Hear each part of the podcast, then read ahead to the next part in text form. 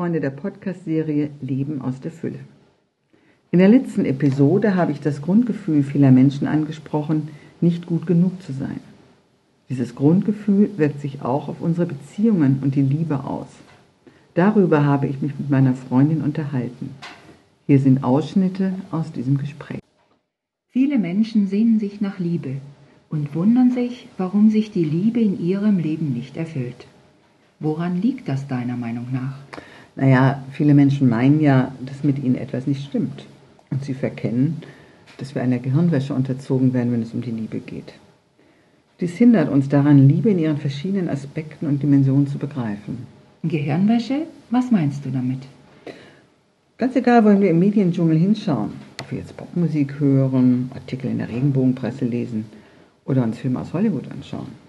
Das Liebesthema beherrscht einen großen Teil dieses Marktes. Diese geballte Öffentlichkeit vermittelt leicht den Eindruck, als hätten wir einen Anspruch auf die Liebe eines anderen Menschen. Und wenn sich die Liebe so nicht erfüllt, ja, dann fühlen wir uns Versager, Verlierer oder Opfer. Meinst du nicht, dass die meisten Menschen zwischen diesem romantischen Liebesideal und der Wirklichkeit ihrer Beziehung unterscheiden können? Dessen wäre ich mir nicht so sicher. Ich meine auch, dass der Alltag der Beziehungen uns lehrt, dass die Form der romantischen Liebe, wie die Medien sie vermitteln, eher eine Illusion als eine Wirklichkeit ist. Dennoch, diese Lieder, Texte und Filme bestimmen unser Bewusstsein oft viel tiefer, als wir es wahrhaben wollen. Ich sehe auch, ja und vielleicht gerade bei sehr selbstständigen Frauen, wie sehr sie gefühlsmäßig diesem Bild der romantischen Liebe anheimfallen, trotz ihres Bewusstseins und ihrer Kompetenz im beruflichen Bereich. Ja, das stelle ich in meiner Umgebung auch fest. Und wenn eine Beziehung dann nicht hält, was die Verliebtheit versprochen hat, nagen die Selbstzweifel und Schuldgefühle an einem, ja, nur, warum ist es so schwierig, sich diesem Ideal der romantischen Liebe zu entziehen?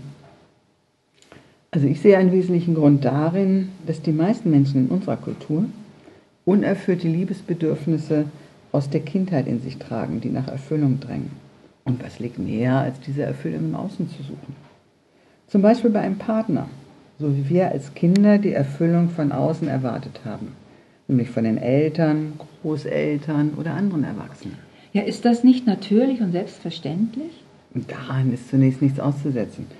Das Dilemma liegt darin, dass wir die Liebe eines anderen Menschen nur dann annehmen können, wenn wir dafür in unserem Inneren den Boden bereitet haben.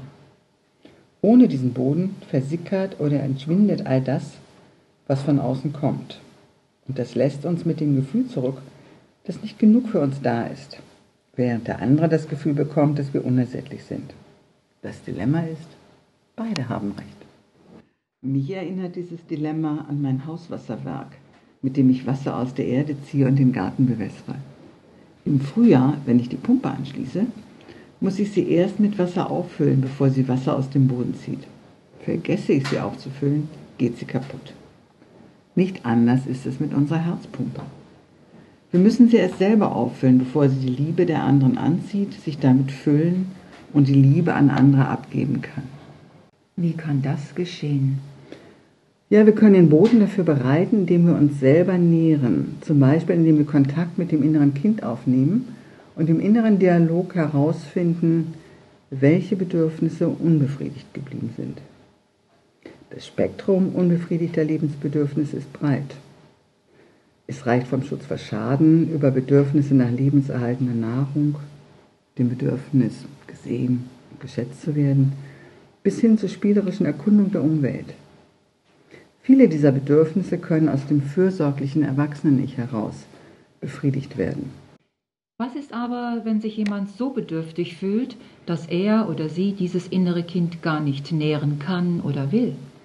Ja, in solch einem Fall greife ich auf eine mütterliche innere Gestalt zurück, die uns jederzeit aus der geistigen Ebene zur Verfügung steht, wenn wir dies zulassen. Diese mütterliche Gestalt ist wie ein innerer Begleiter, der dem inneren Kind Bedürfnisse auf der körperlichen, seelischen und geistigen Ebene erfüllen kann. Es kann aber nicht jeder mit solchen inneren Gestalten arbeiten, oder?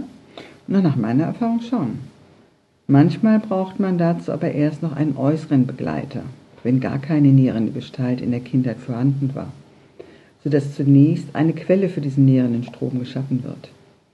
Über den äußeren und nachher inneren Begleiter lernt der Organismus, befriedigende seelische Nahrung zu empfangen und umzusetzen.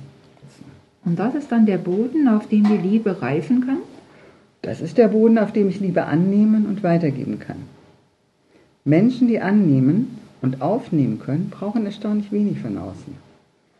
Sie sind gute Futterverwerter und von daher schon mit ziemlich wenig zufrieden. Doch sind es gerade diese Menschen, die Zuwendung, Aufmerksamkeit und Liebe auf sich ziehen. Tja, das klingt ja wie die Paradoxie des Lebens. Das sehe ich auch so, wobei die Paradoxie des Lebens in beide Richtungen wirkt. Die bedürftige Liebe zieht bedürftige Partner an, die das eigene Bedürfnis nicht erfüllen können. Die erfüllte Liebe hingegen erfüllt sich, indem sie sich selbst und anderen gibt. Es ist wie ein Kreislauf, in dem die ausgestrahlte Liebe zu uns zurückkehrt. Ja, soweit die Auszüge aus dem Gespräch mit meiner Freundin. In der nächsten Episode in 14 Tagen stelle ich Ihnen die verschiedenen Stufen der Liebe vor. Danach kommt eine längere Pause, in der ich verreist bin. Mehr zum Thema Liebe finden Sie in meinem E-Buch Prinzip Lebensfreude auf meiner Webseite www.ulla-sebastian.de. Mit herzlichem Gruß, Ulla Sebastian.